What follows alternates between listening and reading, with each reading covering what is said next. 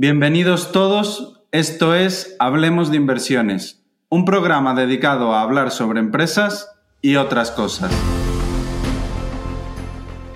Hola, yo soy Crevix, trabajo en finanzas, soy inversor particular y escribo una newsletter sobre ideas de inversión que podéis leer en crevix.substack.com. Hola, yo soy Carlos Santiso y soy gestor en Icaria Cartera Permanente e Icaria Capital Dinámico. Todo el contenido de este programa no supone una recomendación de compra ni de venta. El propósito es meramente formativo. Muy importante que cada inversor haga su propia due diligence. Recordad que ahora mismo estamos en las últimas semanas para inscribirte en uno de los mejores programas para aprender a invertir desde cero que puedes encontrar en España. Lo hacemos en el IEB con un claustro de primer nivel. Tenemos a mi compañero y amigo Ayuso, tenemos a Gabriel Castro, tenemos a Flavio, tenemos a Luis Torras, tenemos a Alejandro de Oros, a José de Cima, todo inversores profesionales de primer nivel que os enseñarán a los inscritos a aprender a valorar desde cero con casos prácticos y modelos de cada uno de los sectores. El objetivo del curso es aprender a analizar de forma diferente cada uno de los sectores en los que podemos invertir. Materias primas, oil and gas, shipping, calidad, infraestructuras, etc. Si quieres apuntarte, tienes el enlace en la descripción del programa. Hola a todos, bienvenidos una semana más a un nuevo podcast de Hablemos de Inversiones. Esta semana traemos a un invitado para hablar sobre todo, va a ser un programa, ya os adelanto que muy completo, vamos a tocar un montón de palos y como todas las semanas, además de nuestro invitado, tenemos a mi compañero Krevix. ¿Qué tal, Krevix? ¿Cómo estás? Muy bien, con muchas ganas de este podcast. Y, venga, vamos a por, otro más, que vamos, llevamos una buena racha. Sí, sí, sin duda. Eh, os presento al invitado de hoy, que es un, un gran inversor. Yo lo sigo desde hace tiempo. Se llama Miguel Roqueiro. ¿Qué tal, Miguel? Muchas gracias por estar aquí en el podcast. Gracias, gracias por el piropo excesivo, lo de grande me queda grande, por un lado. Y, gracias, y gracias por adaptarte a mis horarios, porque más que gran inversor, soy gran padre, tengo tres hijas y me apuntaba lo de hacer un podcast el fin de semana, que mucho tiempo pasó yo aquí. Te agradezco, os agradezco muchísimo haber movido el podcast a, un día entre semana. Nada, no te preocupes. Aquí en Galicia es, festivo, aunque por nuestro trabajo ya sabes que eso no importa demasiado. Pero, pero en mi caso, mi peque está esta mañana con la abuela, así que tenemos tiempo para cuadrar y Krevix ha sacado ahí una orilla para estar con nosotros. Así que vamos con ello. Bueno, Miguel, para todos esos oyentes que quieran conocerte un, poco mejor, cuéntanos quién es Miguel Roqueiro. Bueno, eh, yo he tenido la gran suerte de empezar en este mundo eh, siendo becario es un mundo que es muy difícil entrar y mucha, mucha gente que me llama para entrar en este mundo, yo digo que es, suerte. En mi caso, puramente es suerte. Yo entré de becario en, lo que era BBK Gestión, Cuchabank, y yo siempre repito lo mismo, esto es como, perdonar el, regionalismo, esto yo soy del Atleti, yo, salí de Zama, entonces yo para toda mi vida seré del Atleti, porque allí eh, me enseñaron mucho, sobre todo. Es una mentalidad, eh, mi mentor, que es un señor que no conoceréis, que se llama Chuchi Mardones, que es el mejor gestor que había en España, mejor que para Messi y demás. Eh, y un gestor en el sentido, en el sentido amplio, porque este señor lleva un fondo que era el BBK Bono, que le da sopas con ondas en su momento al Carmillac Securité. Este señor lleva un fondo que era el BBK Dividendo, que le da sopas con ondas a otros fondos de equity. Y, y llevaba el plan de pensiones de BBK, que, bueno, las rentabilidades son espectaculares y sus excompañeros se lo agradecen, ¿no?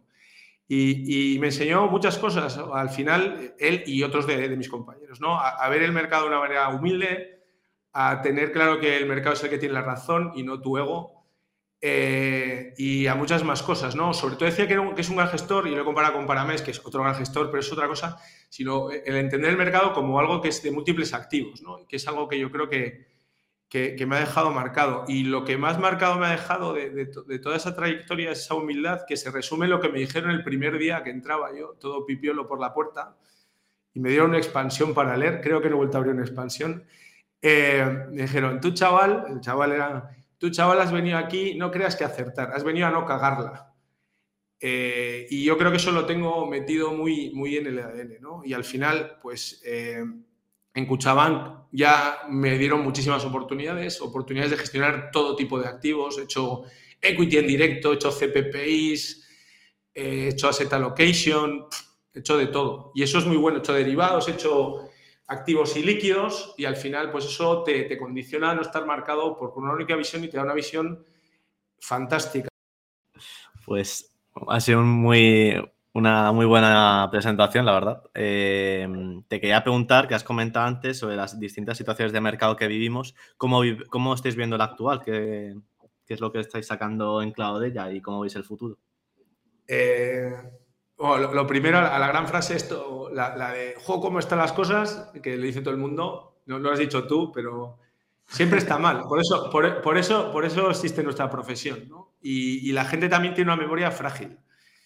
Eh, evidentemente, nunca ha habido un, señor con un botón nuclear tan cerca, pero tampoco hubo una pandemia. O sea, no teníamos una pandemia muy reciente y tal, ¿no? Y, a la gente se le olvidan eh, las caídas de bolsa recientes y se queda con dos o tres, ¿no? Eh, y eso yo, creo que es, que es relevante.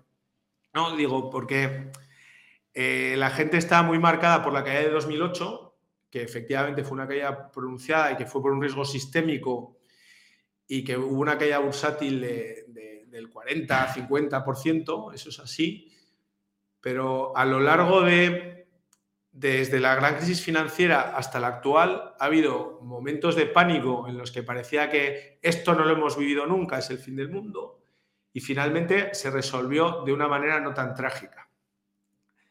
Con, ¿Y a qué casos me refiero? Me estoy hablando de una crisis del 2012, la del euro, eh, aquí sigue habiendo euro, ¿eh? y el euro no se ha roto y en España no hay un corralito. Pero la gente se le olvida. Estoy hablando de la de 2015, las dudas sobre el crecimiento chino. Esa es la que más me gusta, porque la gente no se acuerda de esa y la bolsa europea de máximo mínimo cayó casi un 40%. Y eso como que ni existió. Y yo me acuerdo de hablar con compañeros y decirnos que, bueno, que China era un esquema Ponzi, que el mundo se iba al garete y demás. Y eso se ha olvidado, pero la gente lo pasó mal. Lo de 2018, el, fallo de, política monetaria de Powell, que también se ha olvidado. Por supuesto, el 20 lo tenemos muy marcado. ¿no? Con, eso, ¿qué quiero decir? Que al final, como inversores, y nosotros como inversores y nuestros clientes, están tremendamente marcados por la crisis de 2008, que es normal, es muy gorda. Pero esto también hay que hacer un poco de memoria y pensar que todos los que vivieron la, la crisis del 27 no volvieron a entrar en mercados en la vida si algo nos, nos marca a la hora de cómo estamos gestionando esta corrección bursátil, luego entro en, en el resto de activos, es lo que nosotros llamamos la escalera del riesgo, que no es nada más que un ejercicio, y vuelvo un poco a lo que decía antes del, principio de humildad, de que no tenemos ni idea. Es, es eso. Y, pero nosotros, ni los informes súper sesudos que podemos leer de Goldman y de no sé quién. Y yo siempre pongo el mismo ejemplo. Eh, en 2008, en plena vorágine, cuando la bolsa todavía está cayendo un 25, tenías encima de la mesa informes, esto es como era como Matrix, ¿no? Tenías la píldora roja y la píldora azul. Tenías informes que te decían que era el fin del mundo, que finalmente acertaron, que listos eran, se pusieron la medalla, y, informes que decían que no. Y, la gente que dijo que era el fin del mundo luego ha estado viviendo casi una década de esos réditos y vaticinando un nuevo fin del mundo. Y por eso he hecho un poco el recorrido de todas esas otras crisis que se nos han olvidado, la del 12, la del 15, la del 18, porque en esas yo y vosotros también tendréis informes que decían A y. Y para nosotros, ¿cuál es la conclusión? De que nadie tiene ni idea. Todo se analiza a posteriori. Luego, sí, las hipotecas ninja era evidente y tal. Bueno, sí y no. Eh, entonces, ¿nosotros qué hacemos cuando se producen este tipo de correcciones? Ceñirnos a la estadística histórico de crisis bursátiles en Estados Unidos, en Europa y demás. Entonces, el análisis es muy fácil. Es muy fácil, no, es, es lo que ha pasado. En cuanto haya una corrección del 20, que es una corrección significativa de doble dígito, dos terceras partes del tiempo se acaba ahí. Es decir, cuando hay una corrección del 20%, estadísticamente es una buena decisión comprar. Punto. No, ¿qué tal? No, es el fin. Que sí, ahora y en cualquier momento. Entonces, nosotros cuando pasa eso, nosotros empezamos a comprar. Bueno, con la suerte de que, porque tenemos margen, luego si queréis entramos en eso. Empezamos a comprar y a partir de ahí siendo conscientes de que esa crisis bursátil se puede acabar convirtiendo en una recesión, que es un poco en el punto en el que estamos, las correcciones ya pasan a ser de entre el 25, 30, 35%. Entonces, bajo esa, bajo esa premisa, nosotros lo único que hacemos es comprar esos niveles, comprar sistemáticamente, porque nos parece que es una buena decisión. Eso en, en cuanto a bolsa. Y la otra parte estructural es una construcción basada no en la diversificación, sino en la existencia de activos frágiles y antifrágiles, que esto no es nuestro, pero os decía antes que nosotros nos inspiramos mucho en gente que es mucho más lista que nosotros. ¿no? esto, esto es de Taleb. Taleb lo que dice es que hay activos frágiles, que son los cíclicos, los que funcionan bien cuando la economía va bien. Lógicamente, uno es la renta variable, pero otro son los, las commodities y otro, son, eh, otro es el crédito, que renta fija, pero es cíclico, y eso hay que tenerlo en cuenta. Y otros son los activos anticíclicos, los antifrágiles, que dice él. Y eso se cuentan con los deditos de la mano. Pues uno es el oro, que lo es, que depende. Luego esto es un análisis. Luego, ¿por qué funciona el, oro? Pues esto es, un tema que Carlos seguro que sabe mucho más que yo. Es el tema de los diferentes escenarios, el, escenario de crecimiento con inflación, sin inflación, todo esto. Pero el oro es un activo antifrágil. ¿Qué es un activo antifrágil? Es un activo que en un entorno que todo se va al garete, no solo no pierde dinero, sino que lo puede ganar. Uno es, uno es el oro, otros son los bonos gubernamentales de los sitios serios, es decir, un Estados Unidos y Alemania hasta que no tuvo tipos de interés negativos.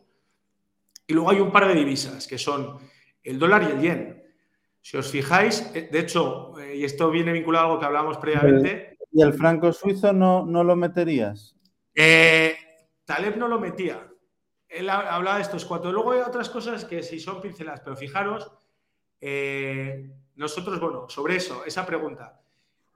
Taleb, de hecho, hablaba de del bono alemán. Nosotros, por principio, eh, va contra nuestra religión invertir en algo que paga negativo. Entonces nosotros de ese mix eh, quitamos el bono alemán y, el bono suizo, que nosotros lo tenemos encuadrado en otro sitio, ¿eh? pero lo que os decía, Taleb habla de cuatro. Y si os fijáis de esos cuatro, este año solo ha funcionado uno. Es lo que tiene, ¿no? Lo que os decía antes. El mercado es un prisma, cambia y demás. Las cosas no son no están escritas sobre piedra. Y eso es una de las. Solo funciona el dólar, ¿no? Ese es un, punto. El tema de la antifragilidad. Miguel, permíteme que te interrumpa, que has dicho varias cosas que, quería añadir.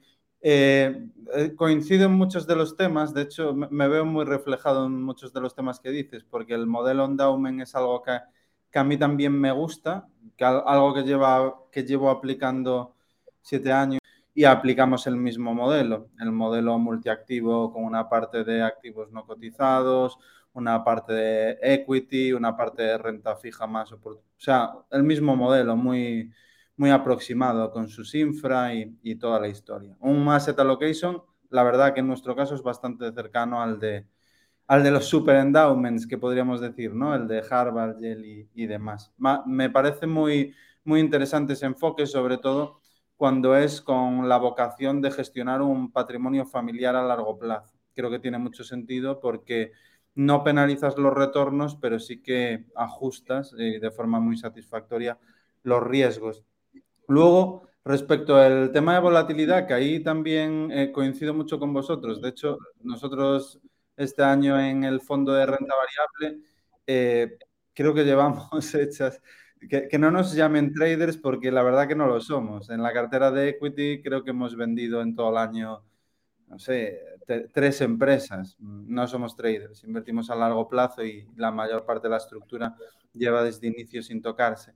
Pero sí que en la parte de derivados creo que este año y 2020 también han sido años históricos, o sea, están siendo años de muchísimas oportunidades, donde sobre todo la volatilidad viene y va, ¿no? Que es un poco algo, algo que funciona muy bien para, para, poder jugar los dos lados. Creo que hemos hecho 120 operaciones y, y, de momento nos ha, nos ha aportado un, un 5 y pico por ciento de, de liquidativo del fondo, las operaciones, para que los inversores vean, porque Muchas veces se ven los derivados desde el prisma de que son un activo peligroso que incrementa el riesgo, cuando yo considero que, bien entendido y aplicado, como estás comentando tú, Miguel, eh, sin ninguna duda lo, reduce.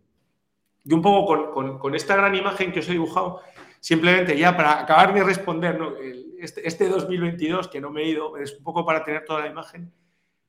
¿Cómo nos está yendo? Pues para entenderlo hay que ver qué hemos hecho en el 20 y en el 21. En el 20, para nosotros es un año malo por la parte estructural, porque por lo que os he contado, pues ese deje hacia value, teníamos un deje hacia inflación y demás, claro, cuando está ya la pandemia, nos pasa por encima. ¿Qué nos salva? Nos salva la parte táctica. Y la parte táctica que nos salva, uno, que a principios de año como la volatilidad, y eso lo podéis mirar, estaba históricamente bajísima, quiero recordar que era un V-Stocks cercano al 10, pues nos hicimos una cobertura, porque era barato. Y esa cobertura nos salvó gran parte del golpe cuando estalla la pandemia, eso es uno. Y luego, lo segundo que nos salvó fue la agilidad, que fue ese tema de la escalera de riesgo de comprar de manera progresiva a lo largo de toda la caída. Y esto aquí siempre digo lo mismo, eh, nosotros, como os decía antes, somos, eh, llevamos un multifamily office y ya sabéis eso de cuando a ti lo sufrirás, Carlos, que cuando el, cliente es tu dueño, la transparencia no es una opción. Entonces nosotros hablamos mucho, pero también tenemos el principio de tratar igual a todos los clientes. Entonces, ¿cómo lo solucionamos? Lo solucionamos teniendo un blog muy activo en el que cantamos todo lo que hacemos. O sea, de hecho, hay gente que nos dice que nos copia porque hablamos demasiado. Eso está bien, no nos importa. Dicho eso, hay un artículo de marzo del 20 que se llama Estábamos preparados para una riada y llegó un tsunami, en el que todo esto está escrito. O sea, no estoy haciendo la típica ventajista de ahora con todo pasado, sí, era evidente y compramos en el 20 y todo eso. Está escrito antes de que pasara. Entonces, afortunadamente cogimos muy bien el rebote, pero lo que os decía antes, sobre todo lo cogimos en la parte de renta fija, porque en la parte de renta fija es donde se produjo, se produjo la verdadera dislocación, desde la, ETF de liquidez bueno, se llama, no es de liquidez, es la mayor ETF del mundo de Investment Grade, que llegó a estar el NAV con un descuento del 10%, o sea, el, precio con un descuento del 10% sobre el NAV, eh, cosas en, Investment Grade, como esa, High Yield, subordinadas, ahí le pegamos a todo. 2020 lo salvamos por esa agilidad. Y un poco es el punto en el que estamos, ¿no? ¿Cuál es nuestra, nuestra tesis? Pues bueno, en, la parte de equities, esa escalera de riesgo, en renta fija estamos construyendo duración y donde todavía no hemos entrado es en el mundo crédito. ¿Por qué? Porque, y ya, ya veis que va, largo, pero llego a donde queríais. Nuestra visión sobre este 2022, ¿no? Al final, nosotros eh, contábamos una historia a los clientes que era el fantasma de las tres navidades, el, famoso cuento. Para nosotros la inflación es un fantasma del pasado, aunque está aquí y la gente habla de inflación, los datos, los indicadores de IPC son mirando hacia atrás. Entonces, la inflación es un problema que ya hemos vivido. Entonces, no es lo que nos preocupa. De hecho, nuestro escenario es que este, este año la inflación acaba siendo cercano a doble dígito, el año que, pasa, que viene será del 5 o 6% y a partir de ahí entraremos en un mundo de inflación más alta de la que hemos vivido en la década de 2010, pero similar a la que vivimos antes de la gran crisis financiera. Esa es un poco nuestra idea. Eso es el fantasma del pasado. El fantasma del presente es eh, todo el miedo este de la, de la recesión que está ahí. Pero ¿cuál es nuestra visión? Que el mercado ya lo está cotizando.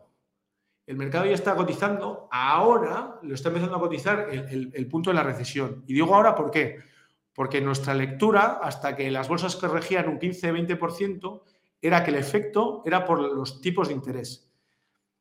Toda la corrección inicial de este año en bolsa y en renta fija ha sido un reajuste mundial a la nueva realidad. ¿Y en qué nos basamos para, para eso?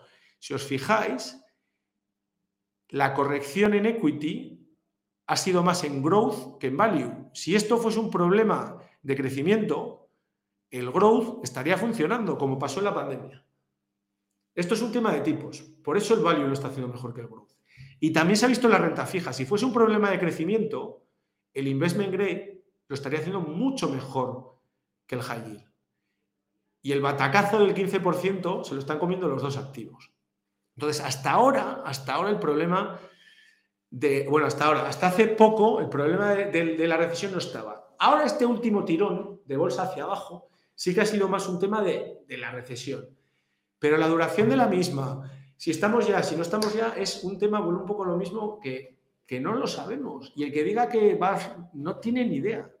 No, no está ahí. O sea, que estamos, que no lo sé. Entonces, ¿cuál es nuestra visión? Escalera de riesgo. Aprovecharnos de las correcciones cuando hay recesión. Alex, una pregunta en relación a lo que estaba comentando Miguel, para saber su opinión.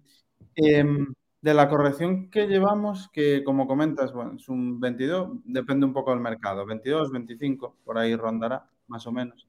En Big Caps, la verdad que bastante menos. Yo conozco fondos de Big Caps que están en menos 6, menos 7. Sobre todo se maquilla mucho en fondos que tienen una alta exposición a Estados Unidos por el dólar. sí, sí, el, dólar es, es, tramposo. El, dólar engaña mucho este año. Nosotros tenemos solo un 20% y, bueno, no, nos ayudó, aunque ahora mismo estamos en el de renta variable en, menos 8. Pero en, la corrección, lo que, lo que nosotros vemos, que no sé si coincides, es que de momento la corrección que hemos tenido en el, en el terreno del equity atiende simplemente a una subida de los tipos de interés que impacta de forma directa sobre el WAC. O sea, en muchos casos, los modelos de valoración que tenemos nosotros, antes de que empezara el año y ahora, el margen de seguridad es el mismo, porque como la situación de tipos ha cambiado y ha cambiado drásticamente y evidentemente no vamos a tener eh, inflaciones como las que tenemos ahora, se normalizarán, pero tampoco creo que tengamos tipos como los que teníamos antes. También intuyo que se normalizarán. Entonces, asumiendo eso, como el coste de capital ha, variado sustancialmente, em, en muchos casos veo que el margen de seguridad hay otros que no. ¿eh? Sobre todo en el mundo de small caps, el margen de seguridad sí que es bastante elevado ahora mismo. Pero en muchos casos veo que el margen de seguridad simplemente eh, es prácticamente el mismo. ¿No crees que hemos tenido una corrección por ajuste de tipos de interés y que nos quedaría aún sufrir la corrección por ajuste en los earnings? Eh, es un poco eh, lo, que os trasladaba antes, ¿no? Que, que, nuestro análisis era ese. Hasta hace, digamos, unas, unas semanas, ¿no? Que el, primer tramo de la corrección efectivamente fue por, por, tipos de interés, por eso se hacía el paralelismo, o sea, por eso ha caído más el growth que, que el value, porque es un tema de tipos, y por eso en el mundo renta fija, eh, investment grade y high yield ha caído lo mismo. Perfecto. Miguel, yo te quería preguntar sobre dos activos em, que este año han tenido comportamientos que mucha gente no esperaba, otros sí. Eh, como son el oro y el Bitcoin. Entonces, quiero que me desarrolles un poco cuál es tu opinión o cómo ves eh, ambos activos.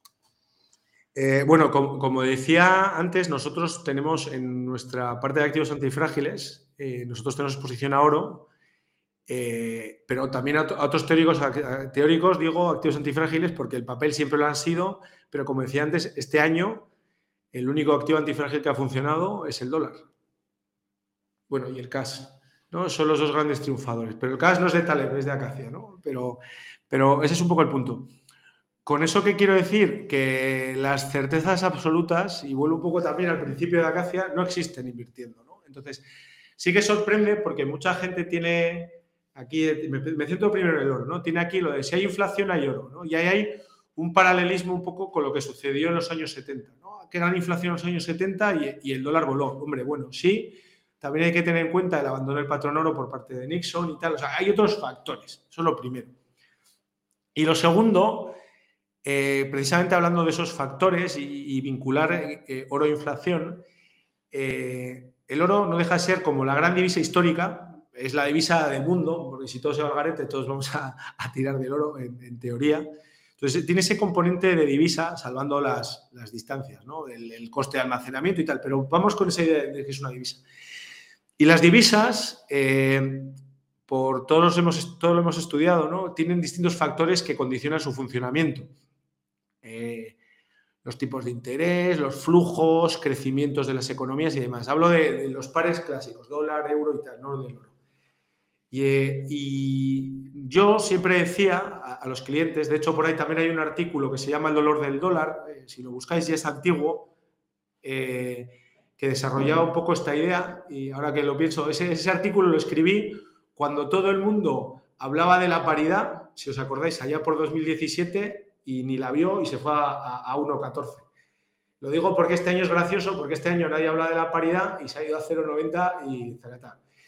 Dicho lo cual, ¿por qué digo eso? Porque en las divisas, como os decía, hay muchos factores que en teoría condicionan su, su funcionamiento, pero la realidad es que nunca funcionan todos a la vez. Hay uno que brilla en cada momento, ¿no? Un poco como esa idea que os decía que el mercado es un prisma y que en cada momento hay una cara. El otro día leí una frase de alguien, no me acuerdo quién, que decía que esto era como que el, dólar o las divisas eran un, monógamo sucesivo, es decir, tiene su pareja, baila con ella, la deja, no, no es, no, no es eh, lo diré que no sea la palabra, eh, no es infiel, sino que tiene su pareja, la tiene durante un tiempo y la cambia por otra. ¿no? Y con el oro, ha dicho todo este preámbulo, es un poco parecido. El oro tiene distintos factores que, le condicionan su funcionamiento. Uno es el ser activo refugio cuando hay pánico, otro es la inflación. Pero hay uno que yo creo que es su pareja más fiel, que son los tipos de interés reales, ¿no? Y entonces, que le influyen a la contra. Y lo que está sucediendo a día de hoy con los tipos de interés, eh, que también es parte de la corrección que está habiendo con los activos de riesgo, es que están en, positivo. ¿no? Y eso es un viento en contra que le está pesando mucho, mucho al oro. Pero nosotros hemos tenido una posición en oro. Yo no, no me la quitaría porque es el refugio anti todo. Anti botón nuclear, anti error de la Fed, anti confiscación, anti todo. Entonces yo siempre tendría oro. Nosotros tenemos entre un 5 y un 10. Hay quien tiene más, pero para nosotros estamos cómodos. Y, además, Miguel, respecto a eso, también puede ser después de un repunte muy fuerte y de que la inflación, como comentabas, es un topic ya del pasado y que se puede eh, suavizar ligeramente, también puede ser que los tipos hayan hecho eh, techo, ¿no? Porque entiendo que con la situación de deuda que tienen ahora mismo eh, todos, los, todos los países a nivel mundial, desde luego que ellos están deseando que los tipos hagan techo. Hombre, de hecho, nuestra visión y un poco porque vimos valor, nosotros hacemos nuestros cálculos de dónde está el valor en, ciertos bonos, por eso nosotros hemos cogido duración americana, porque entendemos que empieza a haber valor en comprar ciertos tipos, ¿no? Y, eso, y por eso lo hemos hecho, ¿no? Ya, hay cierto carry y aparte pueden volver a hacer de activo refugio porque hay capacidad de bajar hacia abajo, cosa que hasta ahora no, que es un poco lo que pasa. Entonces, hay completamente de acuerdo y si hay ese movimiento, pues los tipos de interés reales se relajarían y sería un viento a favor para el oro. Eso desde luego.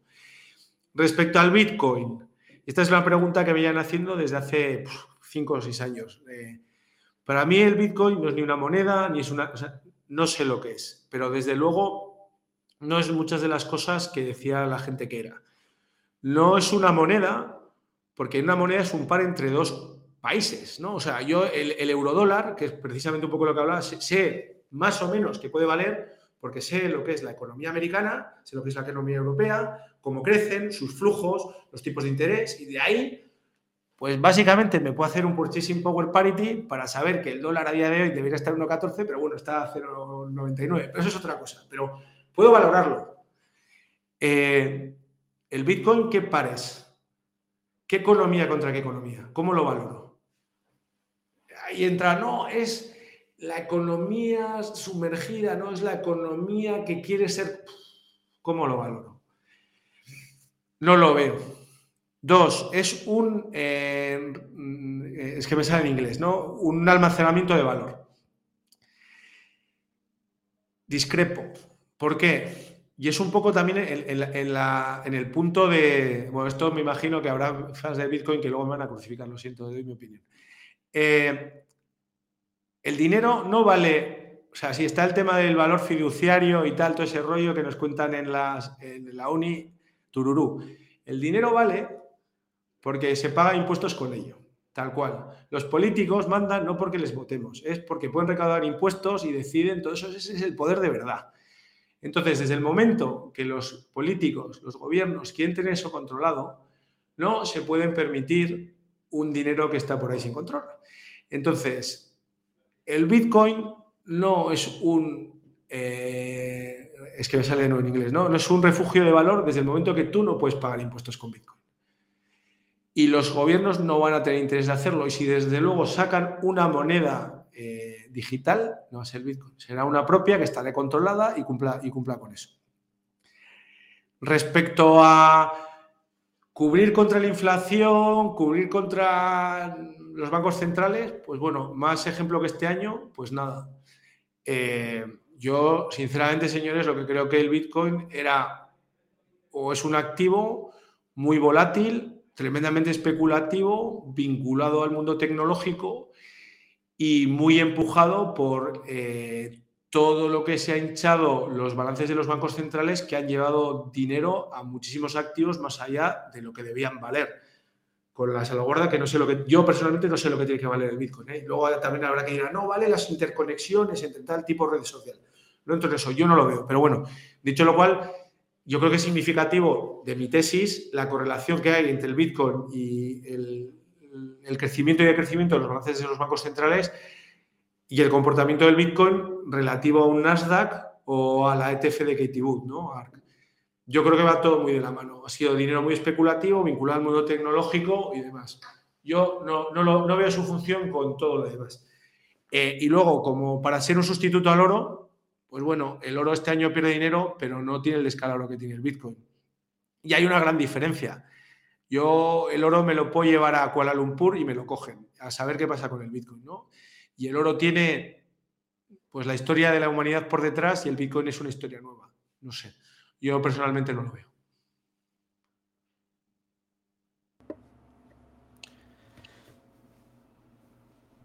Entendido, Miguel. Eh, al final es, un tema polémico. Yo las veces. Sí, sí, sí, sí, Pero nosotros nos mojamos, ¿eh? O sea, yo creo que me preguntas, no me voy a callar. Y sé que hay gente que pensará todo lo contrario, pero digo mi opinión.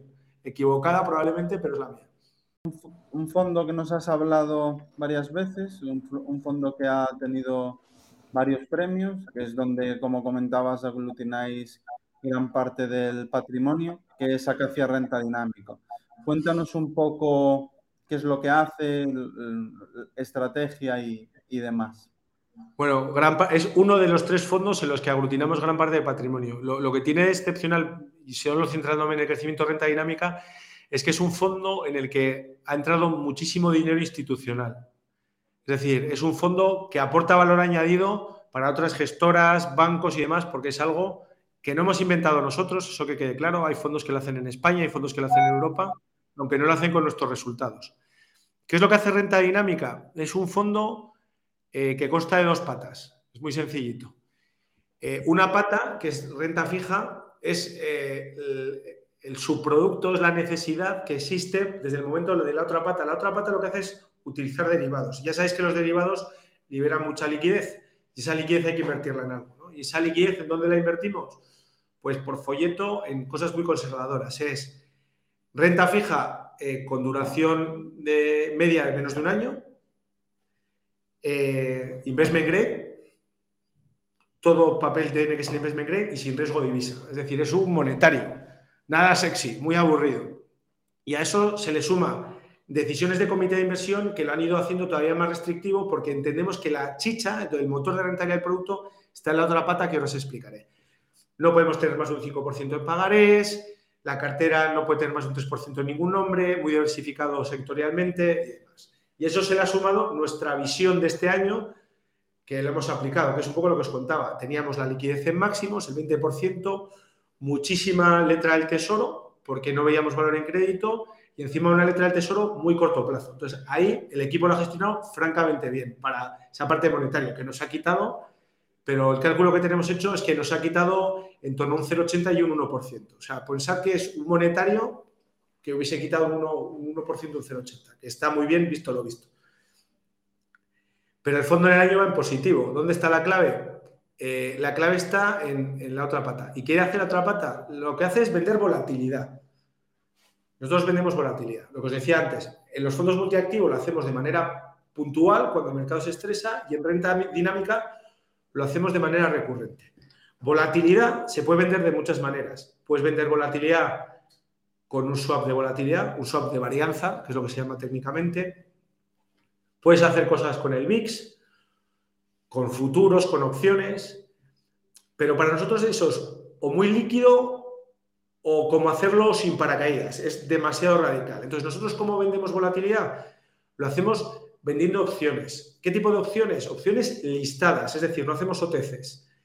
Opciones listadas sobre índices, no hacemos single names, no hacemos opciones de acciones sobre índices europeos, de nuevo sin riesgo de divisa. Y es lo que hacemos. Evidentemente, en una opción hay más cosas que la, volatilidad. Está la distancia al mercado, está el efecto del tipo de interés, está el, plazo y tal, todo eso está. Pero lo que realmente marca el valor de la opción es la volatilidad. Y por eso la vega, que se le llama técnicamente. Entonces, simplificándolo al absurdo, ¿no? Como lo del fútbol, ¿no? 11 tíos persiguiendo un balón, pues simplificándolo al absurdo, este fondo vende bola de manera sistemática vendiendo opciones sobre índices listados. Pero aquí la clave, como decía, porque nosotros no hemos inventado esto, esto es como si digo que tengo un fondo de equity, hay más gente que lo hace, hay más gente que vende volatilidad. La clave en qué está? La clave está en que nosotros hemos desarrollado, un poco vuelve lo mismo a la sistemática, desarrollamos un modelo que nos costó mucho hacerlo para poder testar nuestras tesis de inversión. Y esto es un poco al estilo de Ray Dalio. Ya sabéis que Ray Dalio no es un gestor quant, es un tío que tiene ideas y se las lanza a sus informáticos para que prueben si tiene sentido. ¿no? Pues nosotros es un poco lo mismo. Entonces nosotros tenemos tesis de inversión que somos capaces de lanzar al modelo para testarlas. Y esto es importante, ¿por qué? Porque en Bloomberg no hay histórico de opciones y si alguna vez, si esta idea le gusta a alguien y va a una cámara de compensación a pedirle los precios, pues que se vaya rascando el bolsillo si es que tiene la suerte de que la tiene, porque incluso ni las cámaras de compensación lo tienen. Entonces nosotros desarrollamos un modelo para poder backtestear nuestras ideas. Que eso está muy bien, que, es...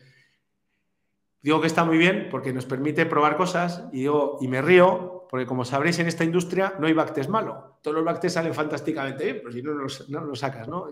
Entonces, ¿cuál es, ¿cuál es la diferencia de nuestro producto? Que el backtest no hay, voy a usar un palabra técnico, no hay overfitting. No hemos hecho la típica de no hay feeling financiero y hago que sea todo perfecto y una línea recta. Para nada. Es ideas de inversión lanzadas ahí que si dan un resultado lógico, y eso no es ganar siempre, es ganar cuando crees que tienes que ganar, lo ejecutas. Entonces, eso está muy bien, pero la gran diferencia de nuestro producto es que nuestro producto tiene ya casi 12 años de vida, que se dice pronto, y en estos 12 años de vida el fondo ha cumplido su objetivo de rentabilidad, que es letra más 2-3%.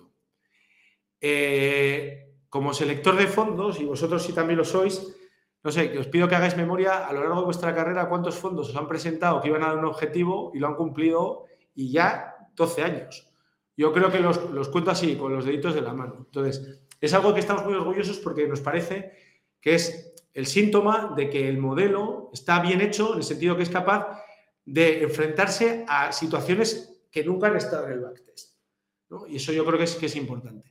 Y no solo eso, sino que no es el objetivo, pero es un fondo que ha conseguido todos y cada uno de los años naturales que lleva en vivo acabar en positivo. Que eso yo creo que también es significativo sobre la consistencia del producto. Hay fondos eh, que tienen folletos mucho más molones, que dicen que hacen ventas, compras tal, cajas, puntos, tú. Pero yo ahí tengo una frase que es, si es estúpido y funciona, no es estúpido. Nuestro fondo es sencillo, pero funciona. No hace falta complejidad. Y muchas veces en la industria, en nuestra industria, parece que si no es raro y complejo, no es bueno. No es el caso. El fondo es muy consistente. Eso es uno. Dos, la preocupación por la liquidez. Eh, una de las razones de, tener una renta fija tan sencilla y no compleja es que el fondo sea muy líquido para crecer y para que salga dinero. Y dos, el hecho de tener opciones listadas, que no sean OTCs, no hacer swaps de volatilidad, hace que, hace que la parte de derivados también sea tan líquida como un futuro. Y eso es importante. Y la tercera cosa es que nuestro modelo no hay intuición, no hay olfato. El olfato es previo de lanzar ideas al modelo, pero una vez que el modelo genera reglas, nos ceñimos a las reglas. Pum, pum, pum, pum, pum. Entonces, no hay la típica de yo tengo un modelo, de repente llega 2020, me acochino y pues justo este año lo voy a tocar. No, no, modelo, modelo, modelo, modelo. Pum, pum, pum, pum. ¿Dónde encajar este fondo? Eh, no es un fondo de retorno absoluto, huimos del término. El retorno absoluto es una idea de marketing que no compartimos, que es ganar siempre, porque nuestro fondo no gana, no gana siempre. Nuestro fondo es todo terreno, que es lo va a hacer bien en un entorno lateral o en entornos moderadamente bajistas o alcistas. ¿Cuándo falla el fondo? Ante movimientos explosivos. Y eso hay que tenerlo claro. Es sustituye la renta fija. Y ahí es donde nos la han comprado mucho institucional, que les ha ido muy bien este año, afortunadamente para todos. ¿Por qué se parece a la renta fija? ¿Qué es la renta fija? La renta fija es un papelito que te da un derecho a ir recibiendo un cupón que se va acumulando. la renta fija va más o menos así hasta que hay un evento que sea o de crédito o de liquidez o de tipos, que es lo que ha pasado este año, que son drawdowns potentes. Y nuestro fondo es igual. Es un carry, que es el ingreso de la prima por la venta de las opciones, que se va acumulando, hasta cuando hay un evento que en este caso es externo, que es un evento del mercado de, de equity. Pero el perfil es muy parecido. De hecho, tenemos estudios que comparan nuestro fondo a un crossover y se veía que básicamente el de inicio a fin da lo mismo hasta este año, que ya nuestro fondo lo hace mucho mejor. Y encima son complementarios, porque como los riesgos son diferentes, hay años que la renta fija lo hace mejor y nuestro fondo lo hace mal y viceversa. ¿Qué es el caso de este año? Que por eso nos ha entrado mucho dinero de gente buscando sustitutos a la renta fija. Repito que en un año que la renta fija está yendo 15%, nuestro fondo está en positivo. Entonces, esa es un poco la idea.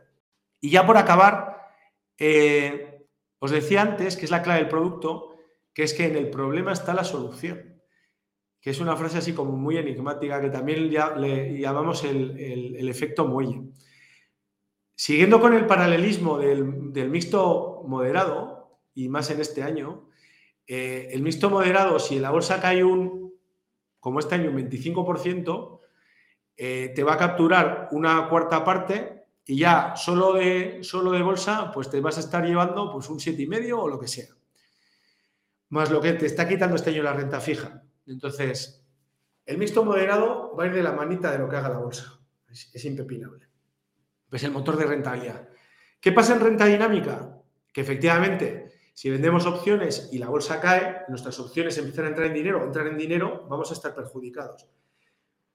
Si la bolsa rebota, rebotaremos con ella, igual que el mixto moderado. ¿Cuál es la diferencia? Que si la bolsa cae y el estrés permanece, es decir, la gente está nerviosa y se quiere comprar opciones, lo que vamos a estar haciendo nosotros es vender opciones mucho más caras. Y entonces en el problema, que es la caída de bolsa, que me va a afectar al fondo, que nos va a afectar, se genera la solución, que es poder vender opciones más caras que nos va a permitir recuperar. Y desde el momento que estamos vendiendo opciones fuera del dinero, es decir, entre un 10, 15, 20% por debajo de los niveles de mercado, para que nos perjudique, tiene que haber caídas bastante potentes. Y que se produzcan dos caídas potentes seguidas, solo, solo se ha producido en 2008.